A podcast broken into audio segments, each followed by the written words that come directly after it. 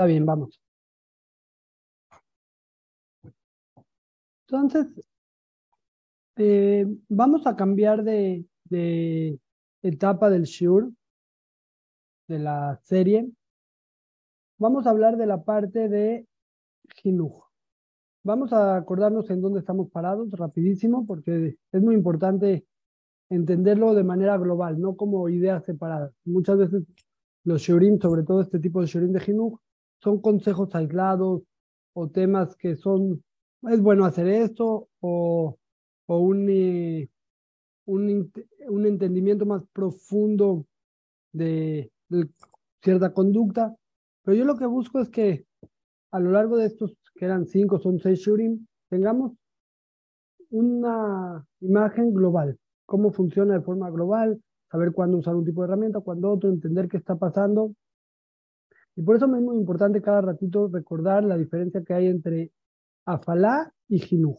Lo hablamos en el primer shur y lo he estado mencionando, pero vale la pena acordarnos que todo el chiste de jinuj es nosotros intervenir en la percepción de los niños, lo que se dice en hebreo la tfizá. Todo el chiste del jinuj es lograr que ellos se perciban a sí mismos como alguien que hace mitzvot, como alguien que disfruta hacer mitzvot, y de ahí para abajo en temas más universales, que alguien que se perciba a sí mismo como alguien productivo, como alguien exitoso, eso, y a la par, cómo va percibiendo el mundo, cómo se percibe a él y cómo percibe el mundo. Si él percibe que el mundo, una vez alguien me dijo, alguno de mis alumnos me dijo, que la verdad, ¿para qué invertir en Jinuja? Al final es suerte cómo acaban los niños. Entonces ya, igual todo es suerte, ¿para qué invierto? Quiere decir que él así percibe la vida, él percibe que no hay un efecto en el mundo entre tu esfuerzo y el resultado. Si él así percibe el mundo, evidentemente no va a esforzarse nunca en el jinuj de sus hijos. Pero alguien que percibe que en el mundo hay causa y consecuencia, entonces si se percibe también a sí mismo como alguien que es hábil, como alguien que es exitoso, como alguien que, que se espera de sí mismo sacar adelante un proyecto, lo va a hacer. Entonces todo importa cómo percibe a sí mismo y cómo se percibe el mundo que lo rodea. Esa tefizá es lo que nosotros tenemos que lograr. En el jinuj nosotros tenemos que lograr intervenir en la forma que él se percibe a sí mismo. Gracias a la que prendió su cámara, porque estaba hablando con la pared. Pero nosotros tenemos que lograr que él se perciba a sí mismo. Que él diga, ¿sabes qué? Yo soy así. Eso es el jinuj. Nada más que explicamos, para lograr el jinuj, se necesita antes que nada que él actúe. Y explicamos por qué se necesita llevarlo a actuar. Eso es la afalá. La afalá es el, intervenir para que él haga las cosas. Hablamos de disciplina, de premios, castigos, regaños, todo lo que incluye en la afalá, que es de qué manera yo puedo hacer que él actúe. Y es indispensable, explicamos que si un niño no actúa, no está actuando de manera correcta, no va a interiorizar los conceptos y no se va él a ver a sí mismo como alguien que, que está ligado a esos conceptos. Por eso hablamos de afalá, afalá, afalá. A partir de este show vamos a cambiar el chip y vamos a nosotros plantearnos que el niño ya logramos que actúe como esperamos que actúe, no al 100, pero ya hay cosas que él actúa. Puede ser muy, muy buenas, puede ser no tan buenas, pero algunas cosas ahorita vamos a ver. Y vamos a empezar a hablar estos dos shurim de qué manera yo hago que él interiorice los conceptos. Para hablar de que interiorice los conceptos hay dos herramientas que las voy a manejar en hebreo justo porque la traducción afecta un poco, que es el idud y la amhasha. Idud y amhasha, ahorita lo vamos a ir explicando qué es el idud y qué es la amhasha, son las herramientas que nosotros tenemos para que el niño vaya cambiando su percepción de sí mismo y del mundo. Dijimos que el que no hace kinujo, o sea, no hace idud y no hace amhasha, no nada más que no sirvió todo lo que él hizo en la parte de afalá, todos los esfuerzos que él hizo para que actúen no sirvieron, no nada más no sirvieron, lo más probable es que, que inclusive dañaron, le generaron un rechazo, porque a nadie le gusta que le estén dictando qué hacer o que alguien le quite esa libertad. El chiste es hacer a falaz, se necesita, como expliqué los shirin pasados, pero después eh, hacer la parte del jinuj, la parte que es el idud, la mhasha, que es todos los esfuerzos que vamos a hacer para que él absorba, interiorice los conceptos que nosotros queremos que cuando él sea grande y ya no esté yo encima de él, los siga haciendo, se involucre con ellos, siga más adelante. Si yo le enseñé el Aleph y Bet, él siga Gimel y Dalet también. Eso es la introducción, básicamente es lo que hemos hablado los shirin pasados. ¿Estamos? ¿Están conmigo? Y si me hacen así, y yo sé que sí, y ya. ¿Vamos? Va.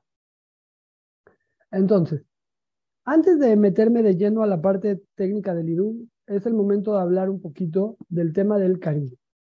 No lo hemos hablado y la verdad que me, me estaba esperando todo el tiempo, me estaba esperando a meterlo en el lugar correcto, pero quiero que sepan que todo lo que estamos hablando, todas las técnicas y no técnicas, a lo mejor equivalen a un 30% de la efectividad del gen.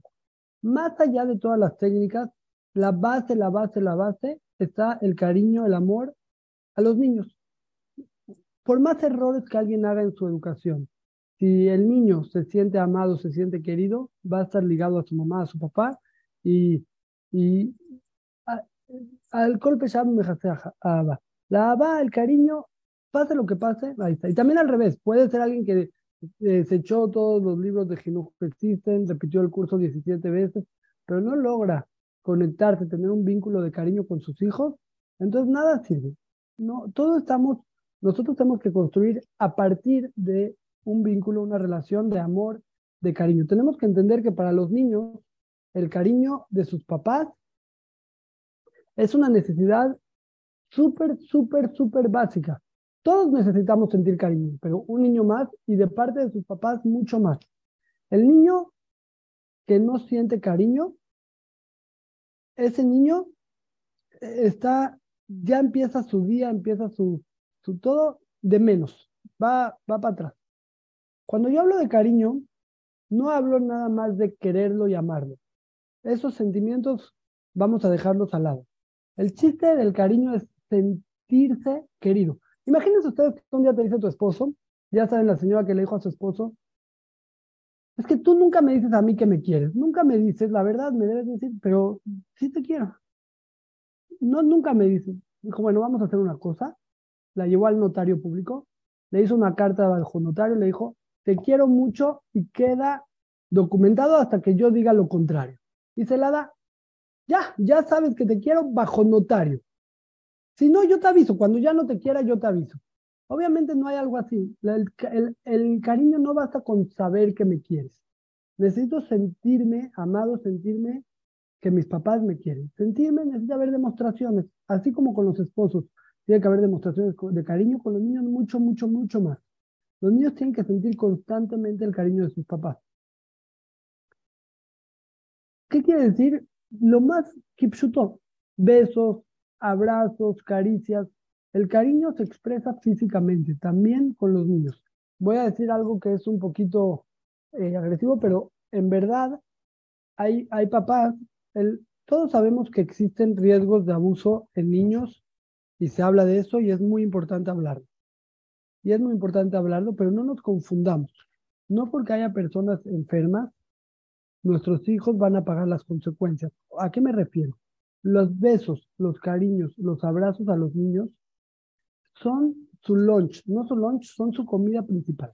No puede faltar que un papá y una mamá, los dos, los besen, los abracen, les den caricias a los niños. Cuando son más grandes, ya se empiezan a decir, ay, ya, ma, ya, ya. Pero también ahí hay que buscar la manera como transmitir y demostrar el cariño. Pueden ser otras formas, pueden ser palabras bonitas, puede ser, si le mandas una cartita en su lunch que diga te quiero mucho, mami, eso es una demostración de cariño. No tiene que ser, cada quien va a ser creativo de qué manera, pero los niños tienen que sentir constantemente el amor de su mamá. El que no lo siente, no podemos empezar a hablar de Jimmy.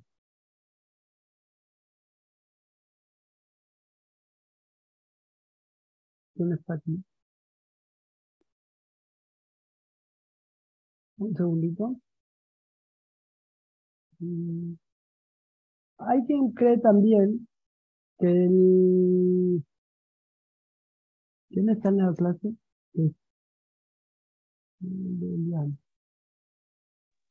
¿Puedo preguntar algo? Sí.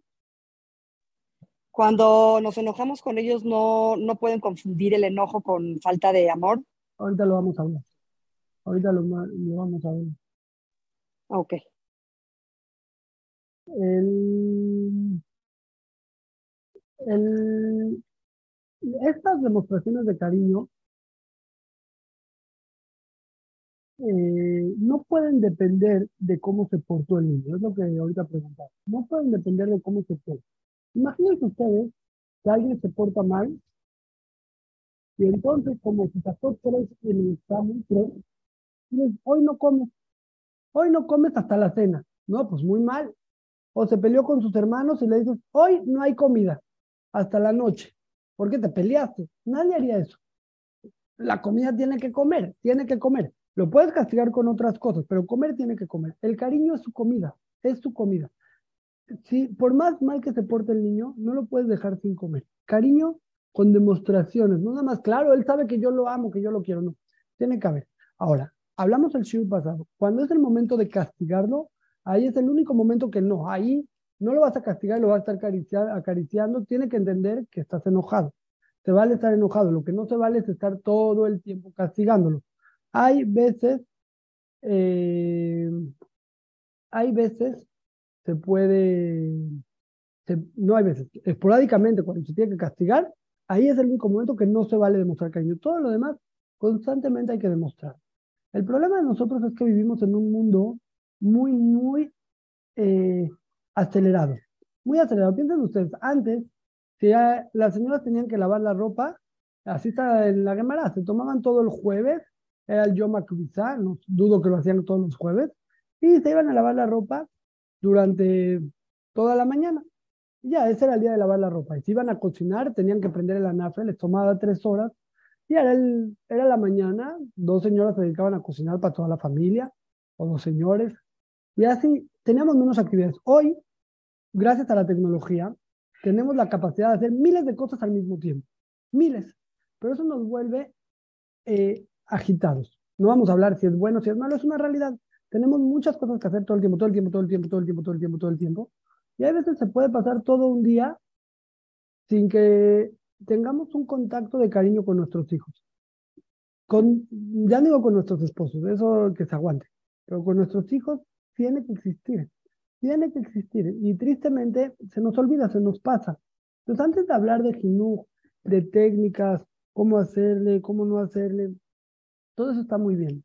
Pero antes que nada, necesitaba yo un momento de que tengamos un poco una reflexión de que tenemos que ponerle pausa. Ahora, pero se nos va. Los, eh, el, el Rab, Rab Jacobson, les recuerdo que el curso es tipo 95% de él. Él recomienda que si, si bien se escucha un poquito artificial, pero nosotros tener conciencia que hay tres momentos en el día que son críticos. Hay tres momentos que para los niños son más críticos que otros, que por lo menos, digamos, esos tres momentos en mi casa son Kodesh Kodashim. ¿Qué quiere decir son Kodesh Kodashim? Este momento que aquí no hay yo y él un solo corazón, no hay más. Los amamos en ese momento se tiene que él quedar con una sensación de cariño. El que lo va a empezar a hacer así ya por esos tres momentos tiene mucha influencia para su, su día, e inclusive sin eso, inclusive que, que, pero tiene mucha influencia para su día y para muchas personas se le empieza a hacer una norma, una forma de conducta. El que no lo necesita, no lo necesita. Hay personas que de entrada ven a sus hijos, los abrazan, les dan besos, pero los niños tienen que iluminarse sus ojos cuando ven a su mamá, no que sienta, uy, ahorita que me va a reclamar. Eh, los tres momentos que ellos recomiendan y por qué los recomiendan los voy a enseñar aquí. Este,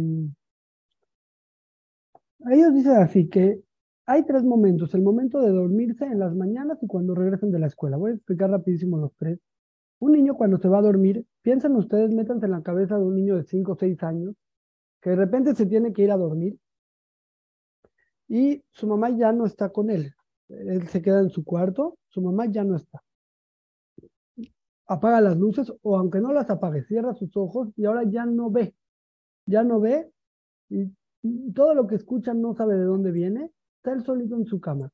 Eso ya por sí genera una tensión. Todos los niños tienen cierta tensión que se acostumbran a vivir con ella y a pasarla. Pero cuando el niño se va a dormir, por sí es un momento de tensión, es un momento que no es padre para los niños. Ese momento tiene que sentir que su mamá está con él. Yo sé que, que muchas casas tienen minagim kodesh de perseguir a los niños hasta que se duermen, gritarles, azotarlos, la puerta, todo, todo, todo hasta que se duermen. Cada quien con sus costumbres, Haleb y yo no sé. Pero después de toda la, la persecución para que se vayan a dormir, cuando ya está medio en la cama, así todo dormido, regresar, darle un besito, una caricia, que él se, va a dormir con el cariño de su mamá, no se va a dormir después de que nos peleamos, nos reventamos. Toda la noche es diferente, es una sensación de que está con seguridad. Inclusive hay estudios interesantes en que inclusive dormidos, y todos lo pueden checar, tú llegas con tu hijo dormido, está la cobija, se le cayó la cobija y tiene frío, y lo tapas bien y lo abrazas, le das un besito y medio sonríe, o a veces sí, a veces no. Pero inclusive dormidos lo sienten. El que le cuesta trabajo hacerlo despierto, que empieza haciéndolo dormido, los papás que llegan más tarde, tiene que haber, antes de dormir, en el momento de dormir, una intervención con la mamá de cariño. A las mañanas, las mañanas es un momento muy duro, es el momento que él se despega de la casa. Veanlo en un parámetro más profundo, se va, se va de la casa, se va a la guerra, se lleva su mochila, su lonchera y va a la guerra. Es un día muy duro, más duro que el nuestro. Hay, hay amigos, hay maestros, hay camión, no es fácil. Va a la guerra, pero tiene que irse a la guerra bien armado. Cuando un hayal se va a la guerra aquí en Israel, lo principal es que se vaya motivado, me refiero eh, con buen humor, con confianza, que va bien. Igual nuestros hijos, cuando se van a ir a la guerra, cuando se van a ir a la escuela, cuando se van a ir de la casa, se desconectan de la casa, pero tienen que sentirse que van bien armados con el cariño de su mamá. No, eh, yo me acuerdo cuando se iban mis hijos al camión, aquí no hay camión, pero el, mis hijos se subían al camión y me veían por la ventana así, a ver si otra vez les iba a mandar besos así. Y toda la cuadra me veía, que me vean, no me importa. Pero yo les mandaba besos desde el camión, que se vayan con una sensación de amor, de cariño. La mañana me refiero a dos partes. Una, el momento que se van de la casa, otra, el momento de, despertarse. Yo sé que eh, es difícil, a lo mejor hay que contemplar dormirse 15 minutos antes y despertarse 15 minutos antes, que tú te pares con, eh, con un poquito más de tiempo y no, ¡eh, ya vámonos, ya vámonos, ahí te bate! Le echas todas las cosas en su lonchera, ya, ya, ya, pum, lo avientas de la casa y el chiste es que alcanzó el camino.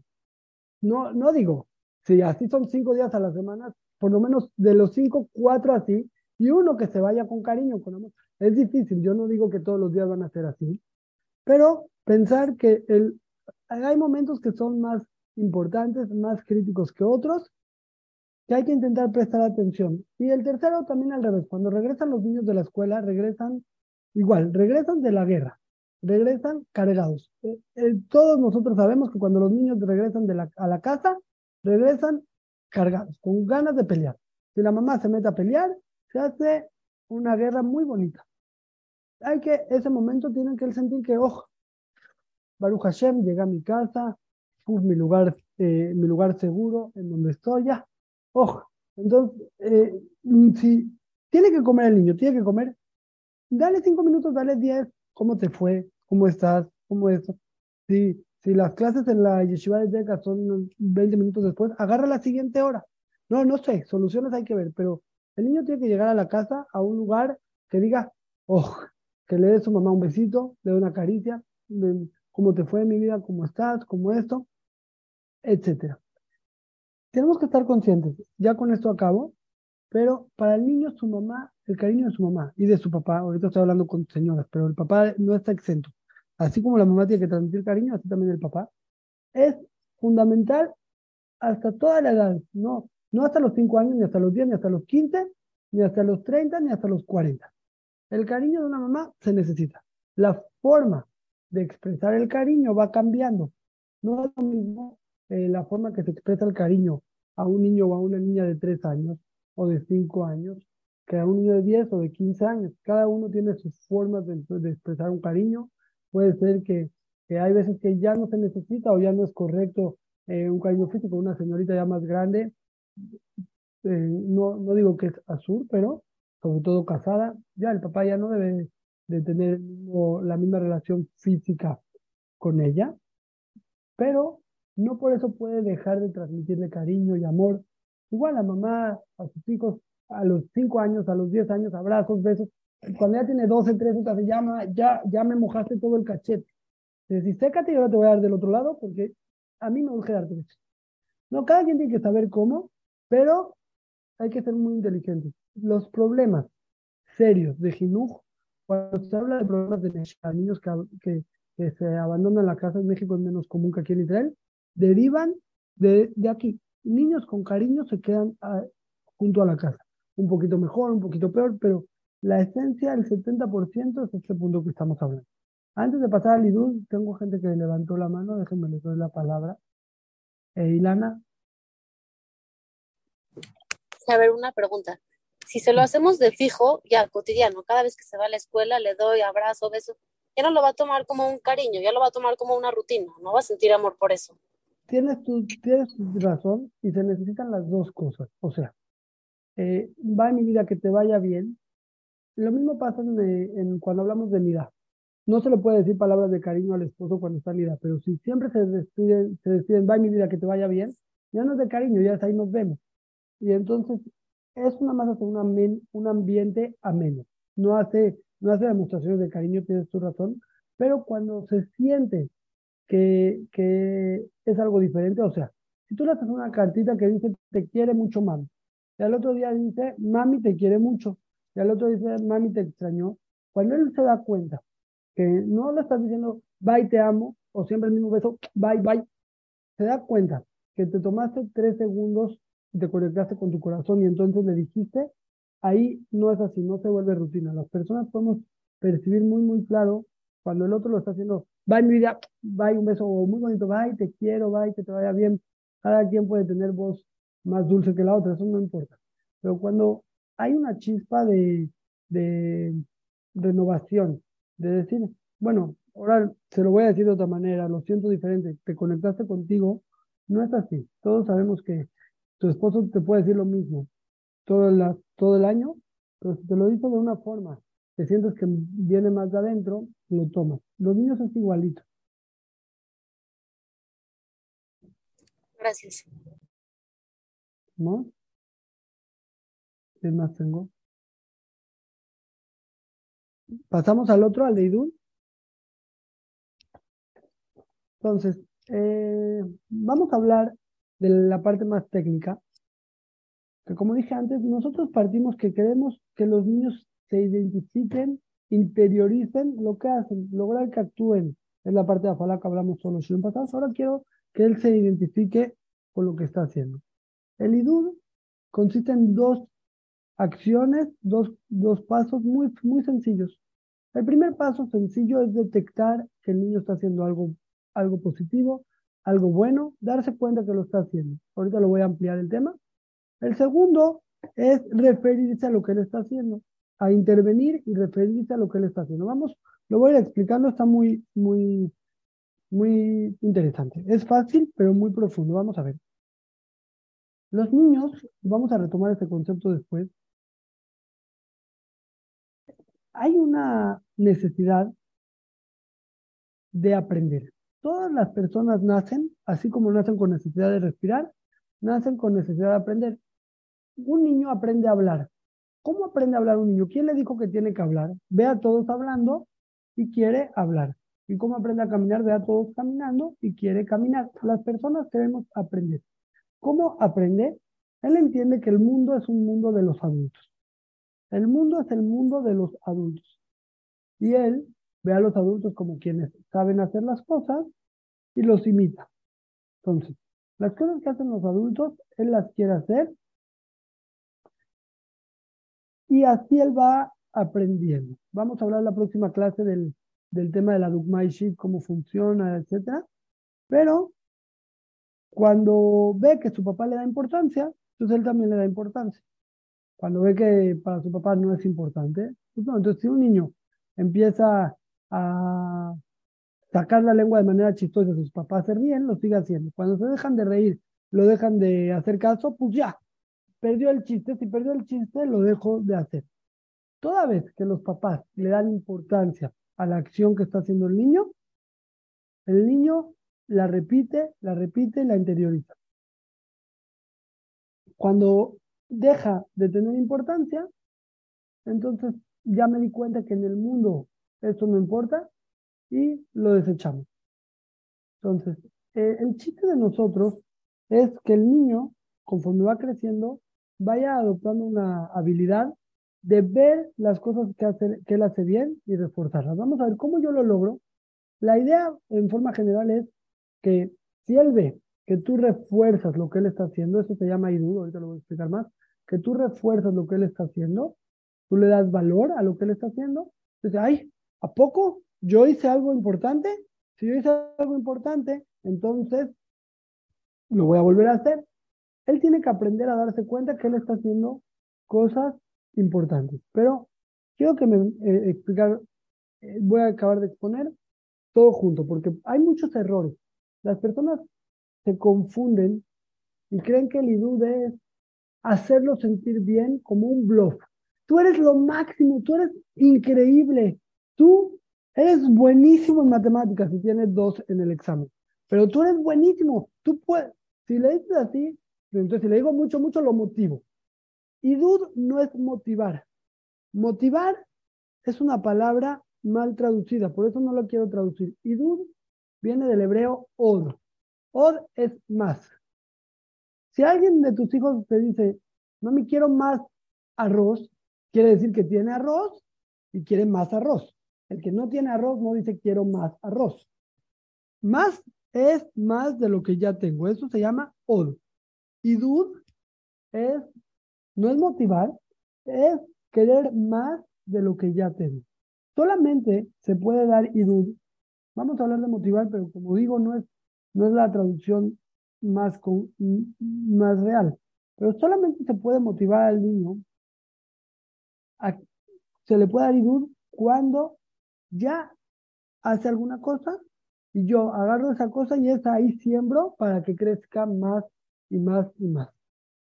Yo tengo que detectar esas acciones positivas que él hace. Si no estoy detectando las cosas buenas que él hace y solo le voy a decir, wow, tú eres lo máximo. Entonces, no nada más que no es idud, no le estoy haciendo crecer lo que él ya tiene, no es sincero. Cuando no es sincero y no viene de la realidad, eso no motiva a los niños. La motivación viene de lo que hablé hace un momento. La motivación viene de que él ve que lo que él hace es importante en tu mundo. En tu mundo es algo que tú le das valor. Cuando él ve que tú le das ese valor, que tú no, no, no es una gran show. Cuando él ve que tú le das valor, que para ti es algo importante, pues para él se vuelve importante. Si para él se vuelve importante, busca seguir haciendo. Pero ¿cómo se, él se da cuenta que para ti es algo importante? Solamente cuando eres sincero. Voy a explicar esto que tiene mucho que ver con el siguiente show también, pero no importa, lo explico también ahorita, también el que sí. Los niños y los adultos, todos sabemos que las personas tienen facetas, tienen son doble cara, somos doble cara. Les voy a comprobar que somos doble cara. No es lo mismo cuando llega una mora a la escuela en frente de sus alumnas, la forma de hablar es una muy distinta que cuando habla con sus amigas. Ah, es doble cara. Y no es lo mismo con sus amigas que con sus esposos y sus hijos. Ah, es doble cara. No, no lo vamos a tomar mal, no es doble cara. Todos sabemos que hay eh, parámetros, hay protocolos de cómo se actúa en un lugar. Y entonces el rol de la mura es enseñar y ser el ejemplo y todo. Entonces tiene que tomar ese rol. Pero eso no es su vida real. Ahorita está ella en el rol de mora. Y bueno, cuando le toca hacer mora, le toca hacer mora. Cuando hay un actor eh, chistoso, nadie espera que si se lo encuentra en un restaurante sea chistoso. No, cuando está actuando es chistoso cuando no está actuando pues es una persona normal.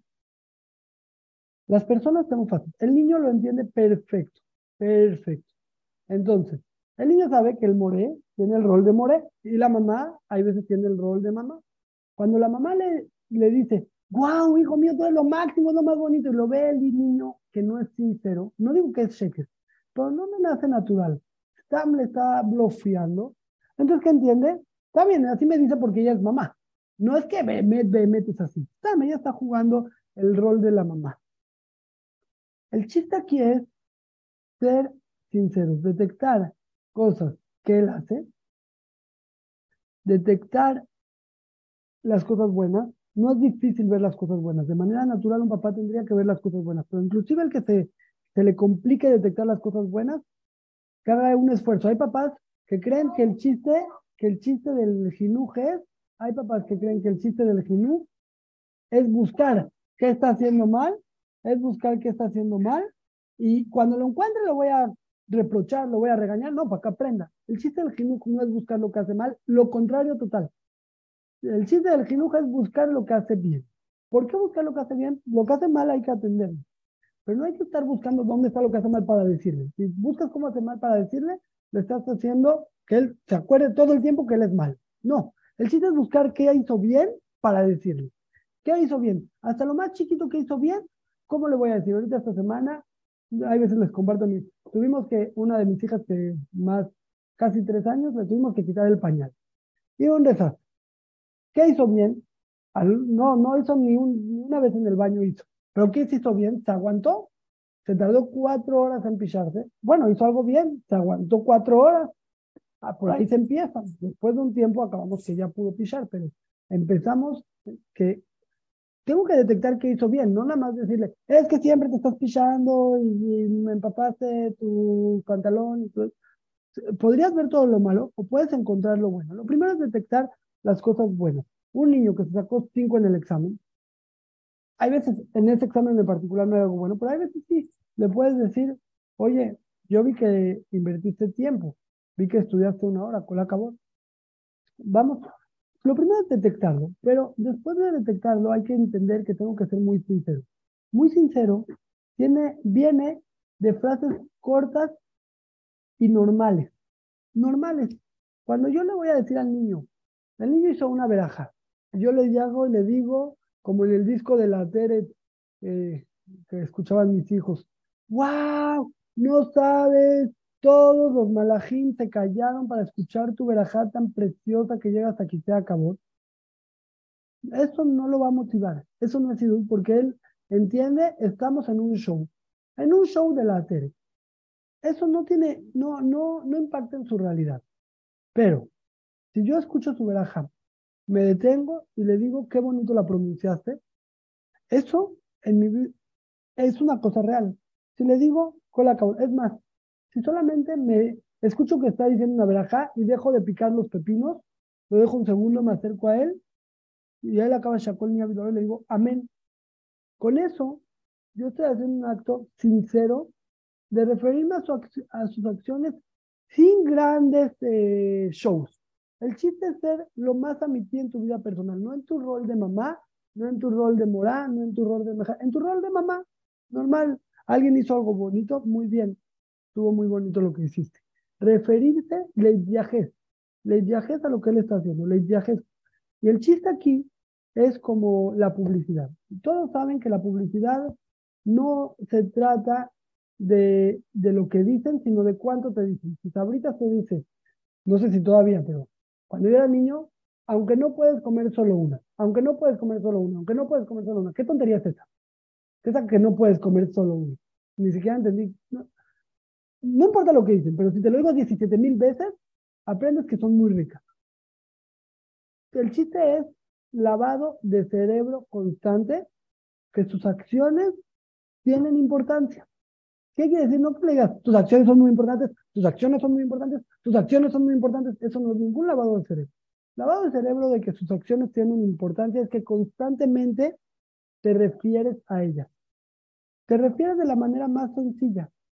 Si está diciendo braja, amén, le dices una palabra bonita a lo que hizo, ¿no? No a lo que no hizo, no, tú pues encuentras lo que hizo y ahí te refieres. No digo, hay veces se pueden hacer cosas más largas si quieres que él entienda que te referiste mucho más y decirle, mira, yo en tu lugar no hubiera podido hacer algo así, me impresionó mucho cómo hiciste esto, se vale.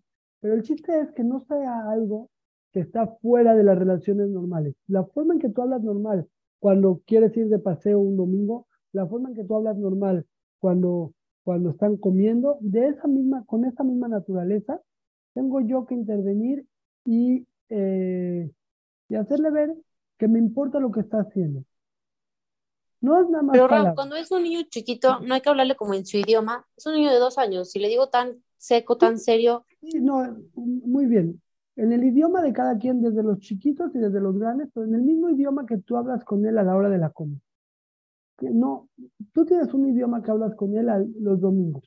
En ese mismo idioma que tú hablas con él, en ese mismo idioma hay que felicitarlo. Las demostraciones de cariño y te amo, te quiero, te eso, eso es aparte.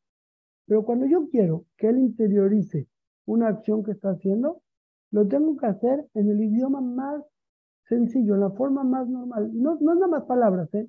Si yo, mis hijos, creo que mi esposa eh, escucha el Shema de todos los niños hasta que tienen 11 o 12 años, va a su cama y escucha todo el Shema. Eh, y si, si la mamá deja de chatear, se sienta y escucha el Shema completo de su hijo, el niño entiende que el Shema es algo importante. Cuando, cuando crece, crece con que el Shema es algo que es importante. Si, si, si puso un, ejemplo que yo intento hacer cada vez desde que estoy consciente de esto. Llega un niño con un examen. Llega un niño con un examen y quiere que lo firmes. Normal que haces, ves, 10 lo firmas, 9 también, 8 le dices, ¿por qué 8? Bueno, es que está bien. 7 le dices, yo creo que tú lo podrías haber hecho mejor. 6, 5 ya empiezan los problemas y ya. Esa es una forma. Otra forma que llega el niño con el examen, agarro yo sin ninguna palabra, ¿eh? Agarro yo el examen, lo empiezo a ver así, así lo leo, lo leo, lo leo, así lo voy leyendo. Hay veces acabo, después de dos minutos que lo leí, lo firmo. ¿Entiendes tú que él dice, ay, mi papá leyó el examen? Todo el examen es algo importante. y si, si estoy todavía así con más energía, puede ser que inclusive le haga, le haga comentarios y le diga, a ver esto, explícame esto porque no lo entendí. Ah, wow. Ah, sí. No sabía. Ah, ok. Eso, esa es la parte de motivación real. Esa es la parte del IDUD. El IDUD es que muchas veces yo me refiero a él con sinceridad, con simpleza, de manera pshuta. De manera pshuta. Si realmente te interesa la Torah que le estás estudiando, léela. Si realmente te interesa el, lo que te tiene que contar, siéntate y escúchalo. Esa parte que tú te relacionas en tu mundo real, esa es la parte del IDUD. Ahorita voy a hablar cuáles son, por qué muchas veces el IDUD no se recibe. Muchas veces no se recibe, pero primero entender que el IDUD no son cosas magníficas. El IDUD, la motivación, viene solamente de cosas sencillas. Ustedes van a decir, pues no hace nada, justo lo que estoy diciendo. El chiste de repetir eso millones de veces. Cuando lo repetimos millones de veces, el niño va interiorizando que sus acciones son importantes. Y no importa en qué área lo haga. Puede ser que a mí se me pasó y nunca le di idud sobre el Birkat Amazon. Nunca hablé con él sobre, sobre qué bonito dice Birkat Amazon. Nunca le dije una palabra sobre el Amazon. Pero si la relación con él es una relación de constante idud, me vuelvo. Idud no son constante, la mamá se refiere a sus acciones buenas, las puntualiza, le dice muy bien hiciste esto acá. Aquí te portaste muy bonito, me dio mucho gusto esto. La verdad, la acabó. Así, si esa es la forma, aunque en el Birkata Magún en particular nunca le dijo nada, no importa, el niño se empieza a adquirir una habilidad de que las cosas que él hace, él solito se voltea a ver a sí mismo y dice, wow, hago cosas muy importantes, soy un campeón y empieza a quererlas hacer. El punto número uno, la siguiente clase vamos a hablar de la Akshama. El punto número uno es el Idud. Quiero hablar del Idud que no se recibe y dejar unos minutos para preguntas. ¿Por qué hay veces que no se recibe el Idud? Escuchen bien, se oye muy bonito en la teoría. Hay un problema. Las personas no queremos que nos influencien. Nadie quiere que le hagan coco wash. Cuando la persona siente que le están haciendo coco wash, entonces se echa para atrás. Por eso es una razón más que tiene que venir desde una posición muy natural. Yo tengo que hablar con él como hablo siempre y que él vea que es importante real, no como que solo lo hago para influenciar. Puede ser que él sepa que también lo quiero motivar y que también quiero que le vaya bien, sí, pero también es la palabra clave. Tiene que también sentir que eres sincero, que en verdad te dio gusto, no que solo le dices me dio gusto para que, para que lo aprenda a hacer. Cuando él percibe que tú solamente le estás bloqueando, ahí se cae todo. Tiene que percibir, se puede que sepa que también lo quieres impulsar, eso sí se puede, no, no pasa nada. Le da gusto que su mamá lo quiera impulsar. El problema es cuando él siente que solo lo quieres influenciar, que solo quieres intervenir. Eso es una razón de rechazo, por eso entre más sencilla sea nuestra intervención, mejor. Hay, otra, hay otras causas. Los niños les da miedo eh, que les quede grande el saco. O sea, si yo a un niño que estudió muy bonito dos horas seguidas, depende de la edad, estudió dos horas seguidas, le digo, tú eres un matmid cañón, impresionante, ¿qué matmid eres? ¿Qué le estoy diciendo? Tú eres alguien impresionante, muy, muy constante. Él ahorita dice, guay, estoy en problemas. Ahora siempre tengo que estudiar a este ritmo, estoy en problemas. Lejos de, de aceptar o de adquirir lo que él ve que su papá lo valora, hay un sentimiento peor, se espanta. Dice, ay, ay, no, no, no, tanto no, tanto no. Entonces, con los hermanos, tú siempre compartes. Guay, tú siempre compartes, estoy en problemas, ahora siempre tengo que darle mis cosas a los demás. No, no, no, yo no, yo no. El, el, el generalizar los el aunque sea muy sencillo, tú siempre compartes ¿eh? cola acabó, eso ya lo está poniendo en una posición que lo, lo, lo reta a hacer algo que le queda grande. Vale más la pena concentrarse en la acción puntual. Compartiste muy bonito. Estudiaste ahorita con mucha atmada. En, en esto, esta semana lo estuvo muy ordenado tu cuarto. Muy bien.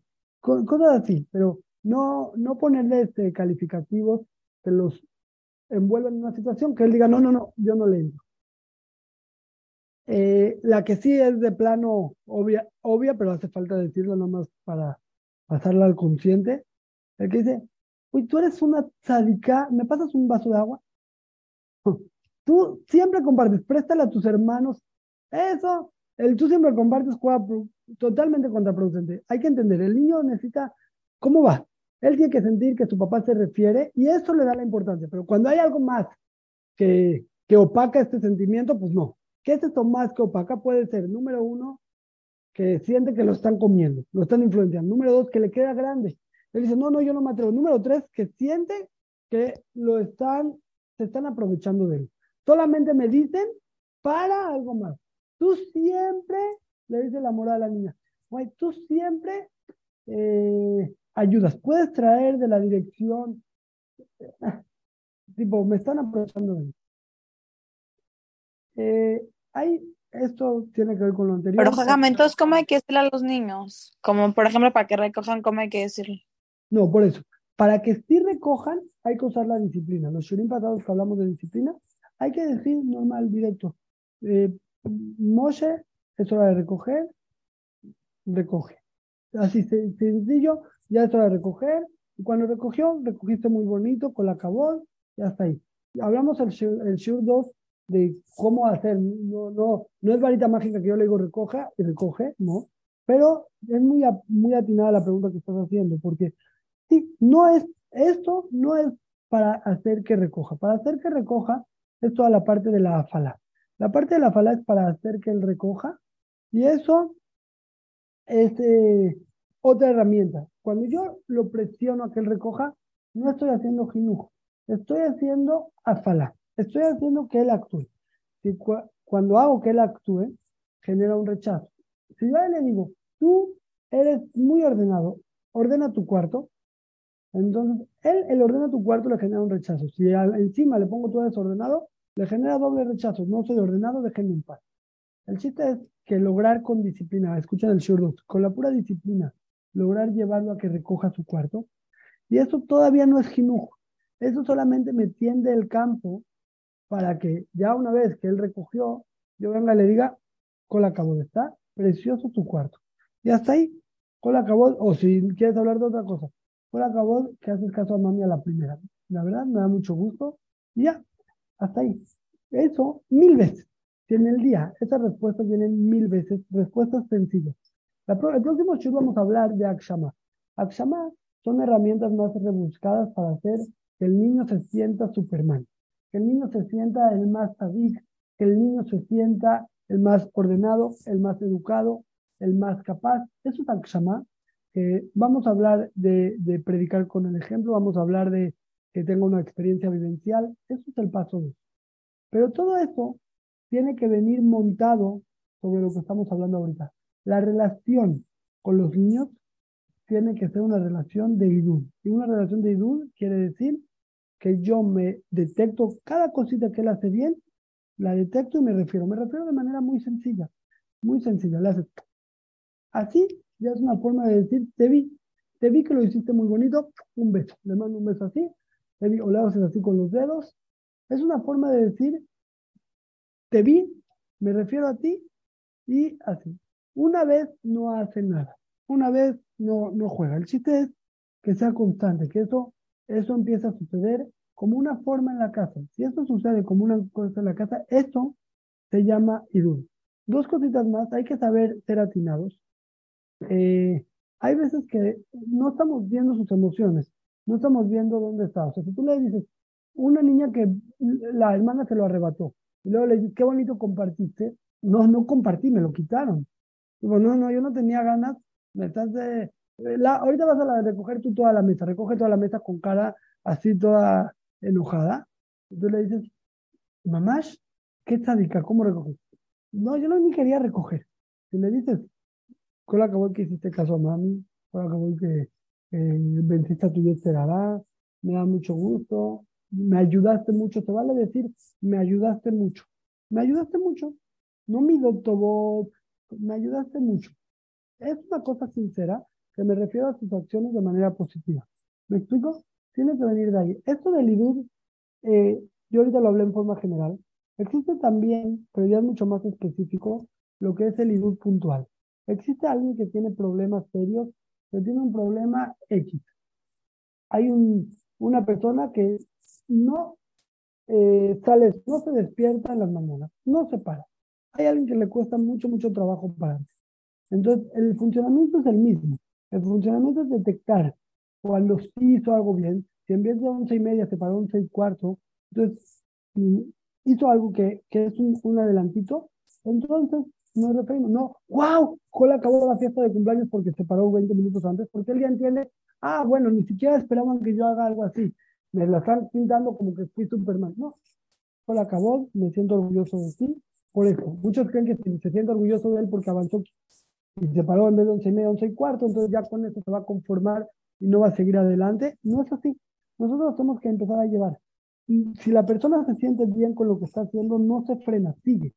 Muchos creen, si yo ya le dije algo, si le digo algo bonito, le digo, ¿cuál acabó? Qué bonito recogiste. Y estaba medio, medio recogido, va a aprender que con eso es más pica, que con eso basta. No, al revés, si él dice, qué bonito recogiste, y se empieza a ver a sí mismo como que su recogida es algo importante, es algo que su papá se refiere, le va a echar más ganas y cada vez lo va a hacer mejor. Se vale después decirle, vale la pena ponerlo aquí en vez de aquí y eso, pero después, después de que ya pasó. El chiste es que nosotros nos tenemos que referir a lo que él hace de manera sincera y de manera muy, muy constante. Cuando hay un niño que está en problemas, vale la pena aconsejarse con alguien que lo sepa llevar, pero la esencia es lo mismo, tenemos que lograr que él actúe. Muchas veces lograr que él actúe es mucho más complicado, no voy a explicar ahorita en, en cinco minutos, pero hay que lograr que él se vea a sí mismo, se voltee y diga, yo puedo. Lo que no he podido hasta ahorita no es mi culpa, no es por mí, es porque A, B y C, pero yo puedo. Y empiezo a hacer pasitos chiquitos y muy, muy, muy lentos se los vayamos remarcando, remarcando, remarcando, cada vez, cada vez, hasta que vamos llevándolo a otra fase. Y así van avanzando junto con lo que hablé al principio del show, con mucho, mucho amor, mucho cariño. Pero eso lo vamos a dejar solamente como una idea esta es la base. La base es irse relacionando, refiriendo a lo que él está haciendo de manera sincera, de manera paulatina, y muchas veces va haciendo que él interiorice los conceptos que está actuando. Cuando son casos más delicados, hay que, hay que hablarlo con algún experto que acompañe el caso o algo así, porque tiene sus detalles que va cambiando, pero en forma general es la misma idea. Entonces, en resumen, hablé dos conceptos muy, muy claros le invertí mucho tiempo porque son muy importantes. El concepto uno es el concepto de los cariño, que no basta cariño, hay que tener demostraciones de cariño. El concepto número dos fue el tema del idud. Idud se traduce en motivación, pero no es motivación, es provocar que quiera más de lo mismo, que quiera hacer más de lo que ya hace. El concepto es muy claro, detectar constantemente las cosas que él hace y referirse, ya sea con palabras y comentarios, ya sea prestando atención, ya, ya sea con acciones, como el ejemplo que di, agarras, lees su examen, agarras, a ver, enséñame lo que pintaste y ves lo que pintó amarillo, azul, por qué lo hiciste así, por qué. Bueno, el que lo quiere impulsar a que pinte. Si no es solamente ven a Javero, también está muy bien. Pero el chiste es que sea un ambiente en la casa donde el papá valora lo que hace de manera natural. Y así mucho, mucho, mucho, mucho. Eso es jinuj. Eso y solo es un jinuj. Está la parte de Akshama, que es un extra muy interesante, muy creativo, muy divertido. Pero es un extra. La parte de interiorizar es esto, muy sencillo. Después de todo, y tristemente esto es lo que no hacemos. Nosotros cuando ya vemos que nuestros hijos recogieron, ah, qué bueno. O cuando ya vimos que nuestros hijos estudiaron, ah, qué bueno. Y nos falta la última partecita que es el fin. Voy a escuchar dudas hasta aquí, a ver a quién tengo. Eh, Miri.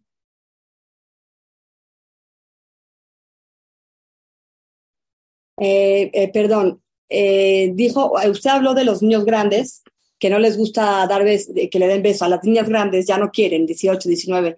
Entonces ya no va a haber contacto físico, no importa que nada más haya palabras. Sí, pero también puede haber un poco de contacto. No es como con los niños de 6 años que de repente lo agarras y le das un beso, porque no. Pero en el momento que llega a la casa y la saludas, le das un beso como se debe. Te extraña y le das un beso bonito. Ahí sí. Sí, tampoco eso le gusta a cada persona. Hay, hay mujeres que son. No. Nada de vigilar, vigilar, vigilar, nada, nada, nada contacto físico. Por eso, se vale, se vale. Pero entonces tienes que tener demostraciones de cariño en otro, si tiene celular, no sé, te mandas un WhatsApp y le dices, eh, estoy muy emocionada que hoy vienes a la casa, está casada. O eh, me acordé de ti haciendo esto y esto. Eso también es una demostración de cariño que es eh, más afín a cierta edad o a cierta personalidad. ¿Qué, ¿Qué se cortó?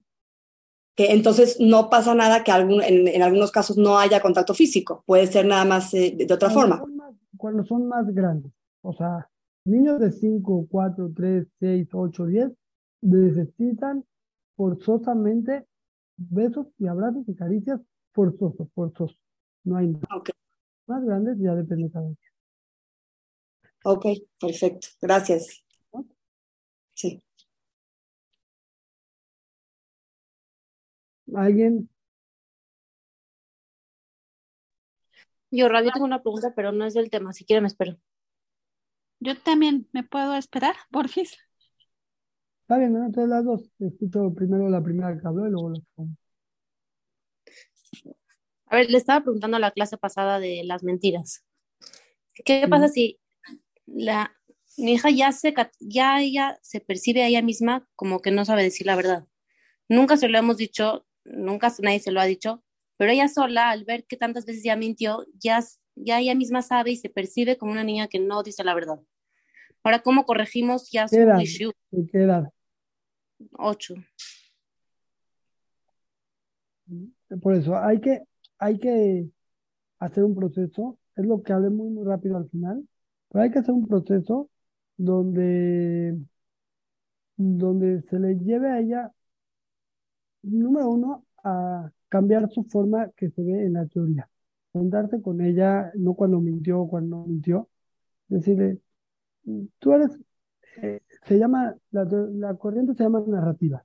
En forma general, es hacerle ver en el plano lógico otro discurso de sí misma. Antes de todo, otro discurso que ella vea otra opción, otro discurso que tiene de sí misma, donde ella puede entender que es verdad que muchas veces miente, pero porque tú eres una persona que quieres, por así decirlo, quieres ser muy exitoso. Y cuando algo no está bien, bien, bien, no sabes qué hacer, entonces dices otras cosas.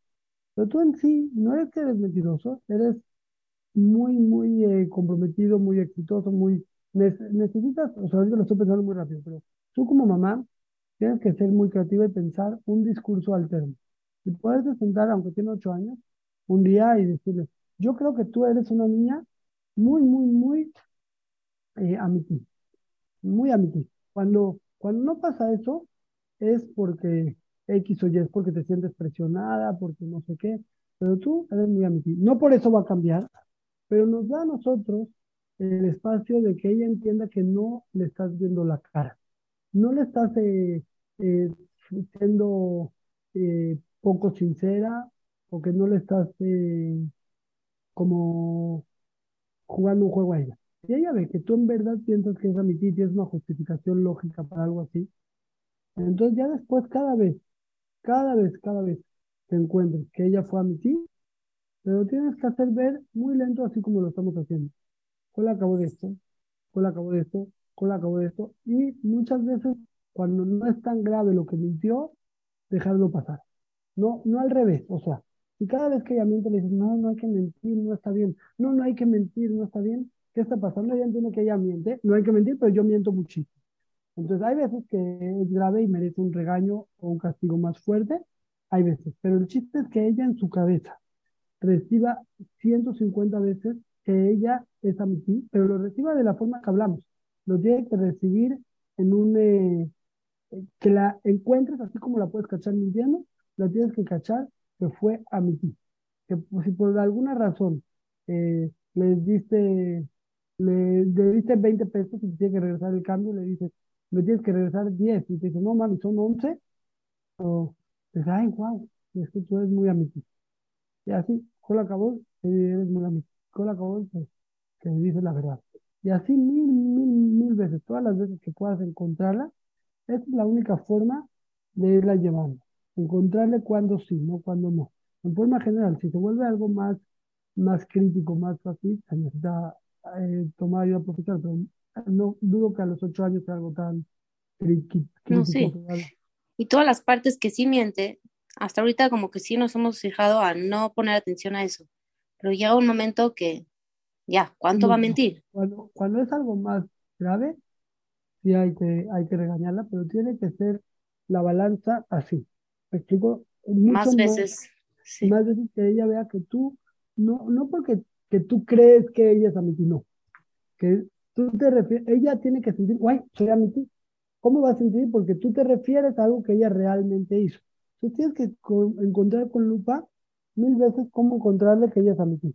Pero en un caso que, como tú lo planteas, que ella ya se sienta así mismo mentirosa, ella tiene que entender que tú realmente crees que es amiti. Entonces vale la pena un día platicarlo y decir, yo creo que es amiti por esto, esto, esto. Piensa de qué manera verle su parte donde sí es admitir y justificar por qué hay veces miente. Platicando una sola vez en el plano lógico, aunque ella no entienda el discurso lógico, pero, pero que sepa que tú sí lo tienes en la cabeza, no, no que estás tú me da miedo, imaginándote cosas. Sí, sí, sí. Ok. Va, muchas gracias. Eh, quien tengo, eh, Eliana ibas a preguntar algo, ¿no?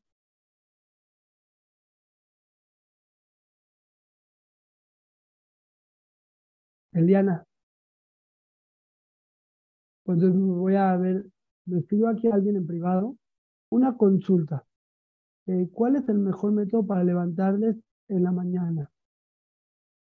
Eh, vamos a poner la pregunta, es una pregunta que muchos comparten, vale la pena dedicarle un momentito, pero hay que ponerse claro, levantarle la mañana es la parte del afalá, no del jinujo hablamos que hay afalá y hay jinuj, ¿correcto? O sea, está la parte de lograr que él actúe y está la parte de lograr que, que él interiorice lo que está haciendo de pararse temprano.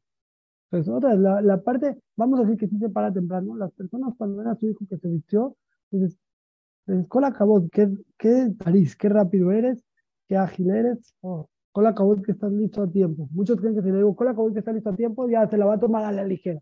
No, al revés. Cuando yo le digo la cabot, se hace parte de él. Entonces, nuestro deber es que cuando sí se para tiempo, reforzarlo y hacer un comentario así muy bien, hacer énfasis en que te diste cuenta que se apuró en la mañana o que se paró.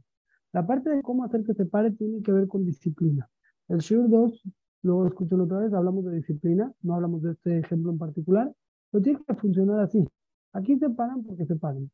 A las 7 empieza el despertador, a las 7 y 5 te abren las cortinas, te quitan las cobijas, Y a las 7 y 8 se empieza a echar agua en la cabeza. O sea, depende de la edad, pero en mi casa, o sea, así tiene que decir cada quien, aquí no somos trapos. Aquí nos paramos. Si ya es una cosa crónica, o sea, ya se volvió un problema, que ya muchos años no se paran, entonces de repente cambiarlo es más difícil, pero hay que irlo llevando. O sea, hay que entender, hasta esta hora, después de esta hora, no existe. No existe, se paran porque se paran. Y, y llevarlo a la disciplina porque yo soy jerarquía. Lo hablamos en la parte de disciplina, un shiur de una hora que me cuesta trabajo explicarlo, pero quiero que las que escucharon ese shiur logren ser creativas y pasarlo a la parte de, de disciplina, de que aquí hay, una, hay unas normas y se hace porque se hace. Ya después de que se acostumbra que se hace porque se hace, después va a venir la parte de jinujo. La primera vez que se hace porque se hace, a las malas se para, eso no, nada más es afalá. Pero después, cuando ya se empieza a parar, te dices, cola acabó que hay gabarta, cola acabó que puedes, que te sobrepones, me da mucho gusto verte a tiempo, eh, veo que vas a ser alguien muy, muy productivo, etcétera. Cada quien depende de la relación de su, de su, en su casa. Ya. Rabio, yo tengo otra pregunta, si tiene tiempo. Sí, sí. Le había preguntado de una niña de cuatro años de ponerse medias. Entonces dijimos a Falá, se ponen medias porque en esta casa así funciona y punto. Ahora ya que se las pone, ahora sí hacemos el jinujo de decirle, muy bien que te pusiste medias, ¿ya con eso? Sí, pero va, falta la parte de, de Akshama que voy a hablar la otra. No nada muy bien que te pusiste medias, como que tiene que haber también hablarse en la casa del valor de las medias. Si, si en la ciudad de Shabbat el papá cuenta o, la mamá un sipur de una niña muy cernuada que estaba medias y ta, ta, ta, ta, ta, ta, eso es parte de la akshama. Ahorita luego vamos a hablar de akshama, pero es parte de irlo, de irlo haciendo vivencial. Entonces están las dos partes. Una es decirle, depende de la edad, pero yo a mi hija cernuada y le digo, me da mucho gusto verte así. Te ves como una bat Israel. Así es el, el Lashon aquí en mi casa Israel. Pero, pero se vale decir, eh, se vale decir, si es un caso, que es el caso, decirle, eh, cola cabot que hazme ver, todas tus amigas no usan medias y tú sí, wow, cola cabot. Se vale decir así. Eh, pueden ser enunciados más largos que vean sinceridad de tu parte de lo que le estás valorando.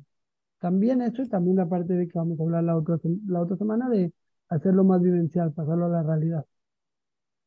Okay. ¿Perdón? Está bien. Bueno, pues eh, nos vemos la próxima semana, es la última de Drata Shem. Y ya luego vemos qué seguimos, ¿va? Gracias, Rob. Órale. Bye, bye.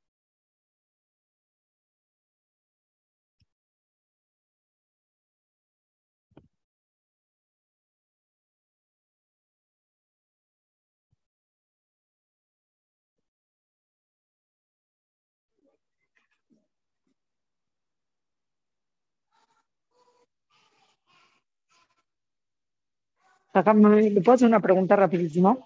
Sí. Perdón, este, tengo una niña de 7 años, pero me hace muy